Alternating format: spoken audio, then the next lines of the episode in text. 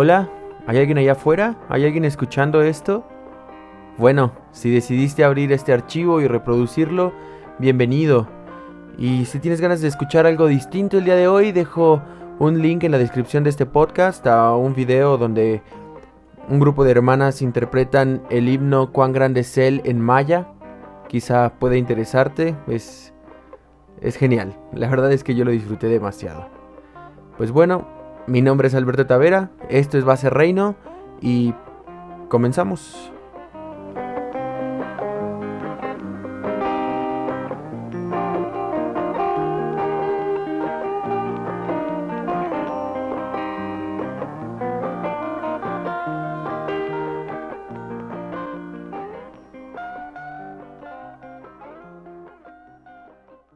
Oficialmente el primer capítulo del podcast.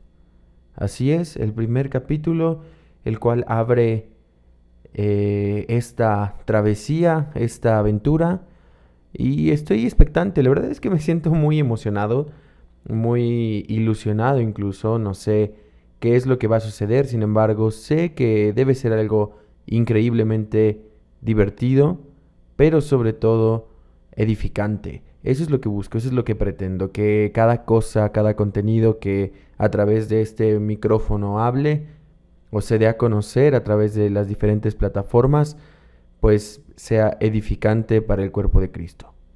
Que podamos conocernos, que podamos interactuar de tal manera que juntos busquemos hacer base, regresar al Señor día con día, momento a momento, que cada uno de nuestros actos, que cada una de nuestras conductas refleje nuestra fe en Cristo. Y que sea el Señor quien tome el control por completo de nuestras vidas. Eso es lo que busco, ayudar a cada una de las personas que escuchen esto a regresar al Señor, a regresar a través de su palabra, únicamente a través de lo que Él ya nos ha dejado escrito en su palabra. Y como decía en el capítulo anterior o en la presentación, en esa especie de de capítulo flotante que sucedió la semana pasada, pues no dar ningún tipo de revelación fresca, ningún tipo de, de ideas innovadoras en temas de doctrina o de conocimiento sobre el Señor, sino únicamente predicar lo que se ha venido predicando desde hace ya casi dos mil años y es a Jesucristo y su Evangelio.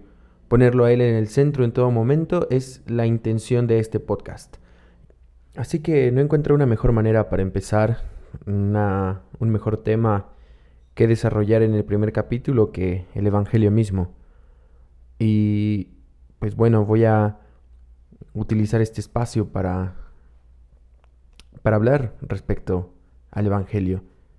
Y todo empieza y todo tiene su génesis, su inicio con Dios mismo. ¿Quién es Dios? Porque eh, muchas veces escuchamos hablar sobre Él, hablamos sobre Él, emitimos algún juicio y voy a tratar de, de hablar respecto al Señor, de, de explicar un poco sobre Él, sabiendo de antemano que voy a quedarme sumamente corto en mi descripción. ¿Por qué? Porque no existe descripción alguna que podamos dar que englobe y contenga todo lo que el Señor es. No hay posibilidad de eso.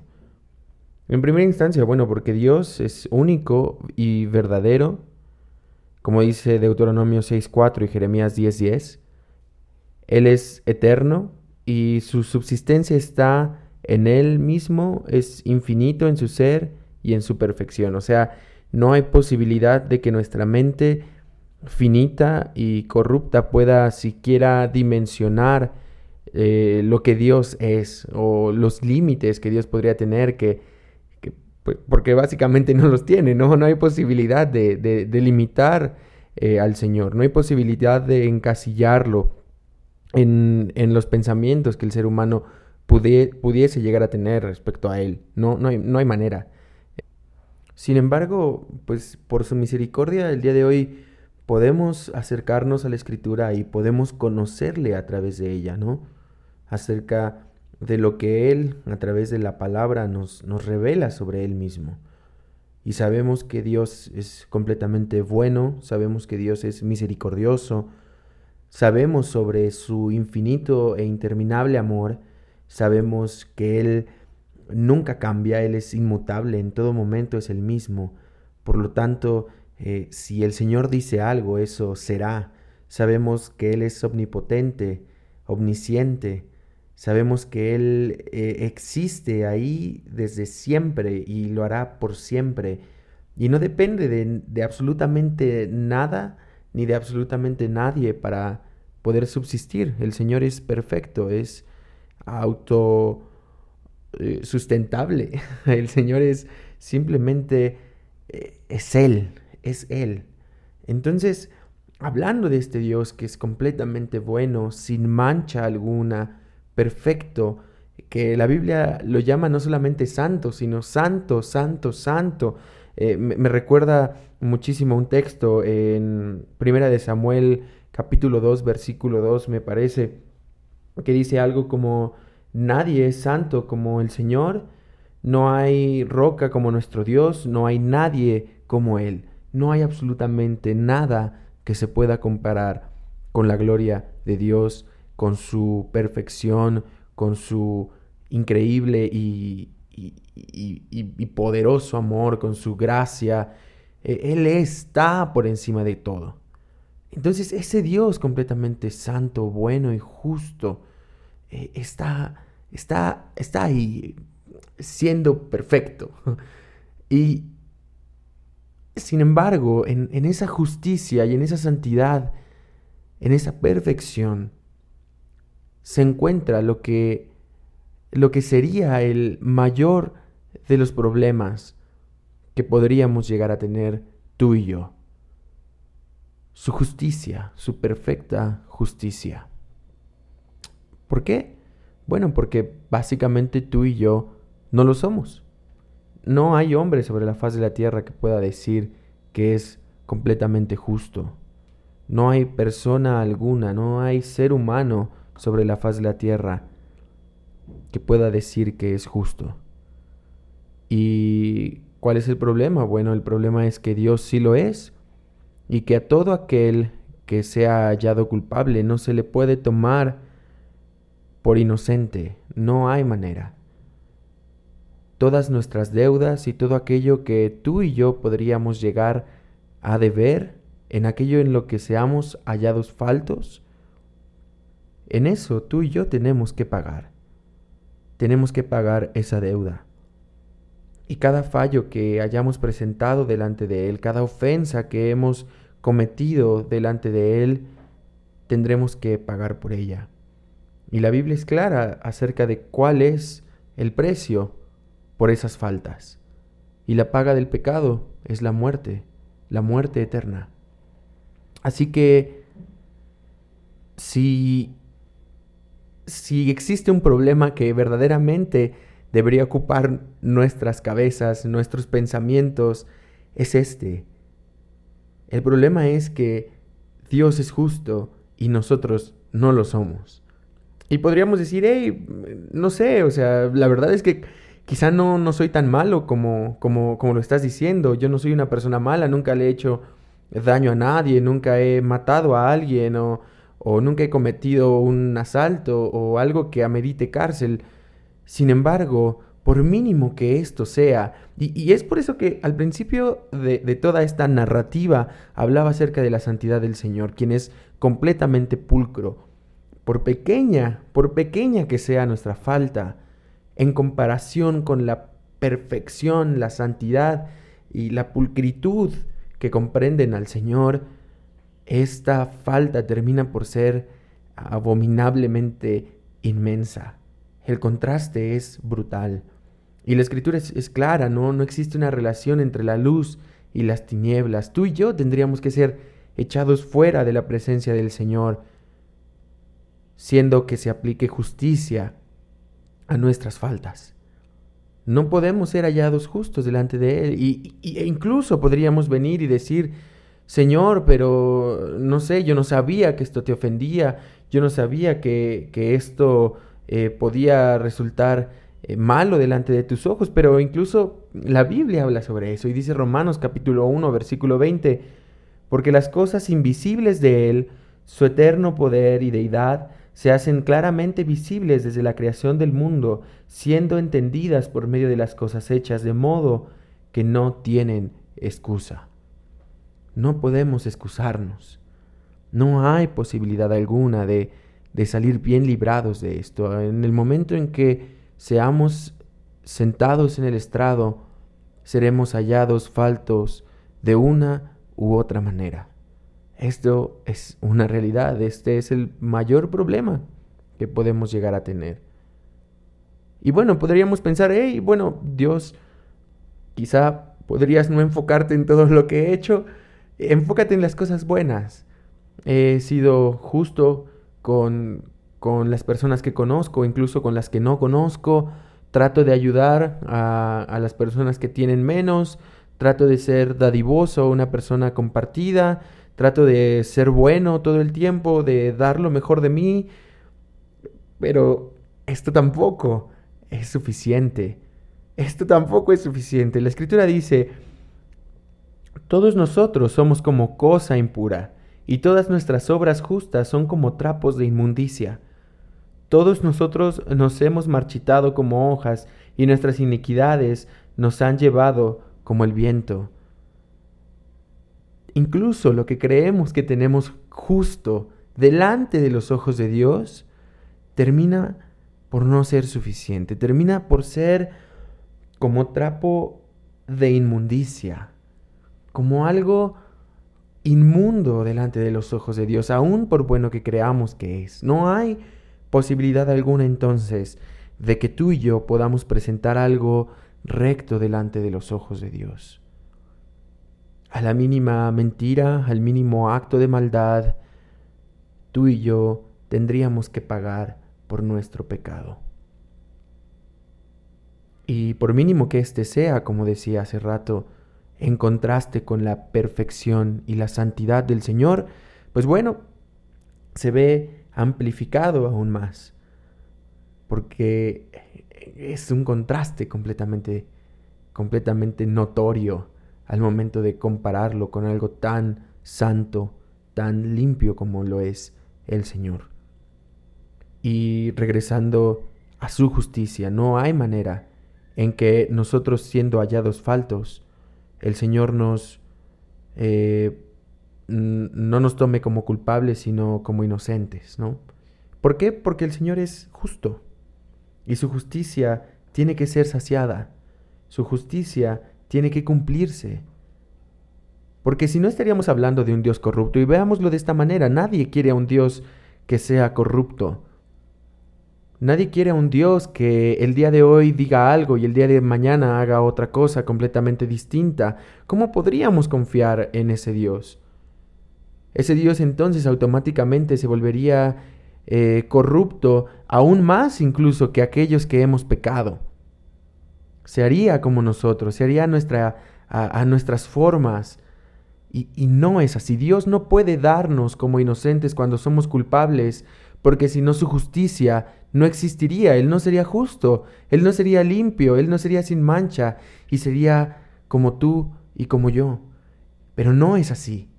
Así que esa justicia debe ser eh, pagada, tiene que ser consumada. De otra manera, Dios no sería el Dios que las escrituras nos describen. Y está ahí el problema, porque ni tú ni yo podemos hacer algo lo suficientemente bueno para agradarle, lo suficientemente bueno para ser hallados eh, medianamente buenos, no. Totalmente somos depravados, somos malos a los ojos de Dios. Y, y ese es nuestro mayor problema, el mayor conflicto que tenemos. No hay la posibilidad de poder agradar a Dios. Pero es aquí, es en este punto, es en este momento donde entra nuevamente el amor, la gracia que Dios tiene para con nosotros. Es aquí donde se manifiesta esa gracia. Si bien viene desde atrás, o sea, Dios siempre ha sido bueno, Dios siempre ha sido misericordioso, Dios siempre ha sido eh, amoroso para con nosotros, incluso antes de la formación del mundo. Él siempre ha eh, desde antes incluso de que tú y yo naciéramos, ya pensaba en la posibilidad de hacernos justos delante de, sus ojos, eh, es aquí donde, donde la noticia nos lo presenta y es que si Dios es justo, también es bueno. Si Dios tiene que satisfacer esa justicia, también presenta su misericordia para con nosotros. Y aun a pesar de que tú y yo seamos hallados faltos delante de sus ojos y que hayamos cometido las peores de las acciones, hayamos cometido pecado tras pecado y una vez caímos y a la siguiente ocasión volvimos a caer, no importa. ¿Por qué? Porque abogado tenemos para con el Padre, a Jesucristo el justo. Y es aquí donde, donde el amor de Dios comienza a hacerse más evidente, que si bien había existido juntamente con Él siempre, en este momento es que tú y yo podemos eh, comenzar a experimentarlo, a, verlo, en nuestra mente que, que, vive en, en un espacio temporal lineal, podemos observar cómo se manifiesta, cómo podemos conocer el amor de Dios para con nosotros. Ahí donde tú y yo fallamos, ahí donde tú y yo nos equivocamos, donde caímos, donde pecamos, donde fuimos eh, desagradables delante de los ojos de Dios, en ese momento Cristo fue justo. Él no cayó, Él no pecó, Él no se equivocó, Él es justo. Y no solamente es justo, sino que Él también se convierte en nuestro abocado con el Padre. Y es aquí donde podemos ver la gracia y la misericordia de Dios. Porque de tal manera amó Dios al mundo, que ha dado a su único Hijo, para que todo aquel que en él cree no se pierda, mas tenga vida eterna. Porque no envió Dios a su Hijo al mundo para condenar al mundo, sino para que el mundo sea salvo por él. El que cree en él no es condenado, pero el que no cree ya ha sido condenado porque no ha creído en el Hijo unigénito de Dios. Y aquí es donde vemos su amor. Aquí es donde conocemos que Dios nos ama y que su misericordia se presenta y permanece aún a pesar, aún, más bien, aún juntamente con su justicia. Ambas se presentan al mismo tiempo y Dios permanece siendo justo y Dios permanece siendo amoroso para con nosotros en Cristo.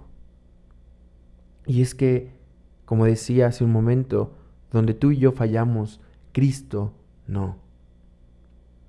Cristo, siendo el único Hijo del Señor, vino a esta tierra. Él siendo el Verbo que era con Dios y que también es Dios, vino a esta tierra para tomar tu lugar y tomar el mío. Nació siendo hombre y siendo 100% Dios al mismo tiempo, encarnado de María la Virgen, y vivió una vida perfecta.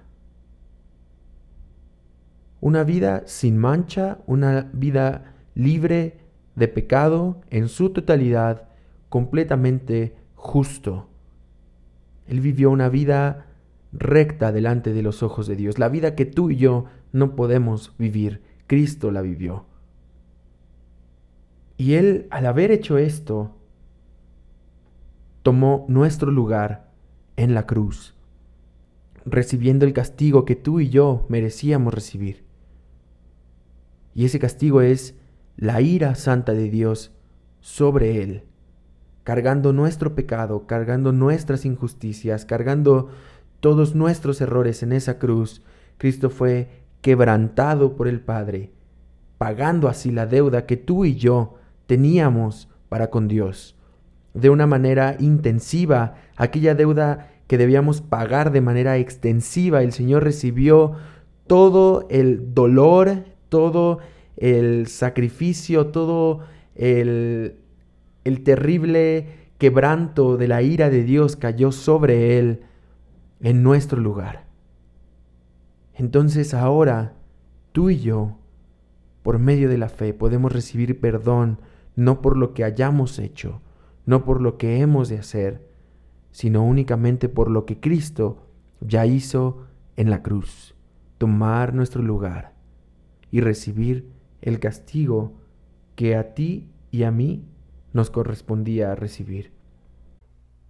Mas Dios muestra su amor para con nosotros, que aun siendo pecadores, Cristo murió por nosotros. Es ahí donde encontramos la gracia de Dios. Cuando nos damos cuenta que Jesucristo, siendo completamente justo, siendo completamente eh, sin mancha alguna, tomó nuestro lugar en esa cruz, sabiendo incluso que estaba muriendo por aquellos que no lo merecían, por aquellos que habían eh, atentado en contra del Señor, aquellos que habían eh, tomado una posición dura, crítica, incluso pues sumamente inaceptable delante de los ojos de Dios. Cristo, aun siendo completamente sucios, decidió tomar nuestro lugar en la cruz. Y dice la escritura en Isaías 53, describe perfectamente qué es lo que ocurrió en ese momento. Ciertamente, Él llevó nuestras enfermedades y sufrió nuestros dolores, y nosotros le tuvimos por azotado, por herido de Dios y abatido. Mas Él herido fue por nuestras rebeliones, molido por nuestros pecados. El castigo de nuestra paz fue sobre Él, y por su llaga nosotros fuimos curados. Todos nosotros nos descarreamos como ovejas, cada cual se apartó por su camino, mas Jehová cargó en él el pecado de todos nosotros. Angustiado él y afligido no abrió su boca, como cordero fue llevado al matadero, y como oveja delante de sus trasquiladores, enmudeció y no abrió su boca. Él cargó con nuestro pecado y pagó nuestra deuda pagó aquello que nosotros debimos de haber pagado y sufrió lo que tú y yo debimos de haber sufrido por amor. Nuevamente, porque Cristo, cuando aún éramos débiles, a su tiempo murió por los impíos.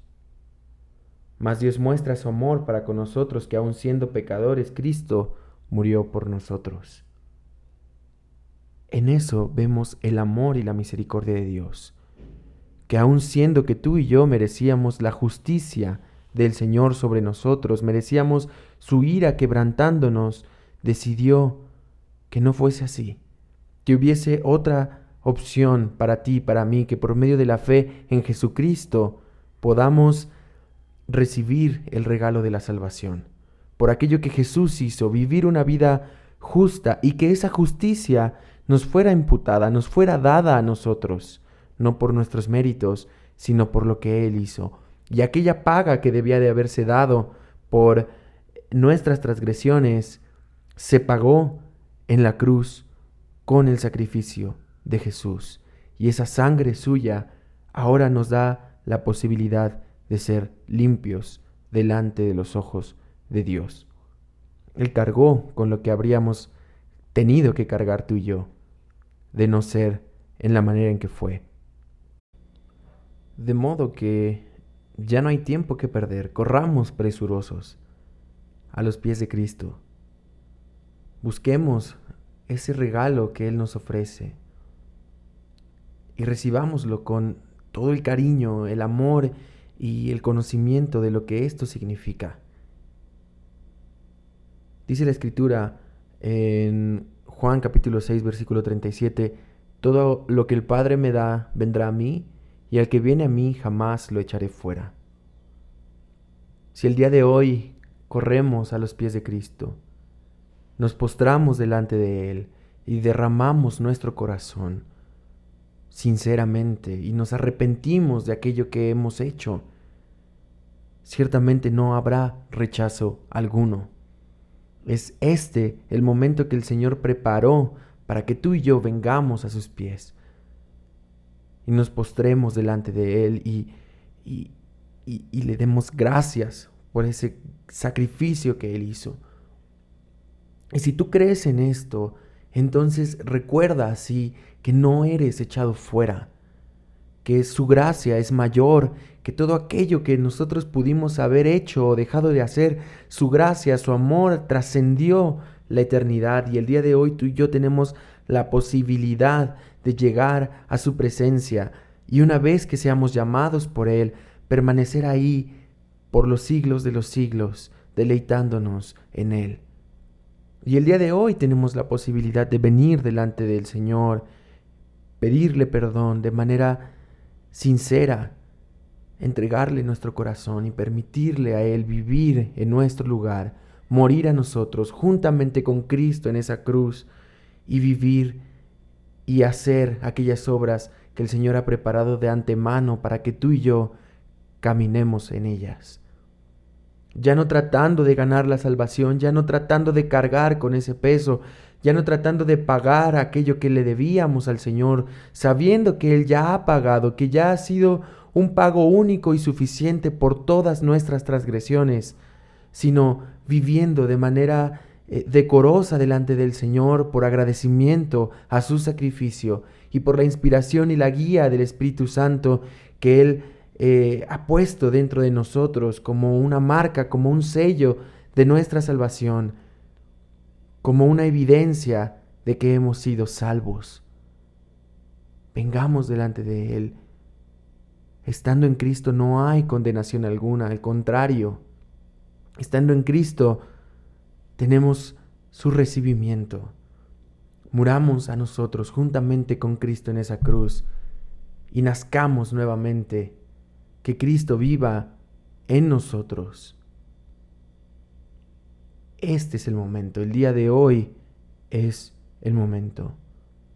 Y si piensas esperar para mejorar un poco, yo te digo, la Biblia es muy clara. No hay rechazo para ti en este momento. Ven a Cristo, corre a Cristo. Porque si ya estás cansado de intentar una y otra vez el ser mejor, el ser el ser justo, el ser bueno delante de los ojos de Dios, pero no puedes, corre a Cristo. Entrégale a él esa carga. Él ya fue justo vive ahora en las obras que el Señor ha preparado para que nosotros andemos en ellas. Dios pondrá en ti el querer como el hacer. Corre a Cristo, entrégale tu carga y recibe, y recibe su yugo, su carga, que es mucho más ligera. Corre a Cristo, en Él no hay rechazo no, no lo esperes más, no, no esperes más. Si, si esa necesidad ya está en tu corazón, si, si en este momento ya hay un interés por eso, corre a Cristo. Es el momento, es el día de hoy. Y, y no es necesario que repitas una palabra mágica, no es necesario que pagues algo, porque como lo dije hace rato, es un, un regalo inmerecido el cual el Señor nos da. Lo único que necesitas es un corazón arrepentido y la intención de ya no ser el mismo. No hay rechazo en Cristo, corre. Él está ahí disponible, es el mayor milagro que podríamos presenciar, la posibilidad de venir al Padre y no ser rechazados. Aún el día de hoy es vigente esa oportunidad. No, no, no lo pienses tanto. Si en este momento tu deseo es el de ser una nueva persona, el de venir a Cristo, hoy no hay rechazo para ti. Corre a Él. Y Él, así como lo ha hecho con miles de personas, no te echará fuera. No te echará fuera. Esta es la buena noticia. Esta es la noticia la que trastorna el mundo entero, la que trasciende por la eternidad. Él, Jesucristo, es aquel que merece toda la honra y toda la gloria. Él es Rey de Reyes y Señor de Señores por esto. Así que creo que no había mejor manera de empezar todo esto que, que hablando sobre, sobre el Evangelio. Que si bien estoy completamente seguro me acabo de quedar muy corto, podríamos pasar horas y horas y días, semanas, milenios enteros hablando sobre esta noticia y jamás terminaríamos de hacerle justicia en nuestras descripciones. Gracias a Dios por la posibilidad que nos da de venir delante de Él. Gracias a Dios. Y pues bueno, asimismo también quiero agradecer que, que el día de hoy estás escuchando esto y si llegaste hasta este momento, después de más de media hora de programa, muchísimas gracias. En Base Reino estamos comprometidos a dar un contenido cristocéntrico que exalte a Jesucristo en todo momento y, y que edifique al cuerpo de Cristo. Así que si el día de hoy estás con nosotros, nos acompañas, muchísimas gracias. Me siento muy feliz de que esta familia poco a poco comience a hacerse más grande y que podamos edificarnos unos a otros, porque pues para eso está, está la iglesia. Quiero mandarte un saludo, esperar que pases una semana increíble y pues bueno, mi nombre es Alberto Tavera. Gracias, en verdad gracias por atender a este llamado. Esto fue Base Reino. Hasta la próxima. Chao.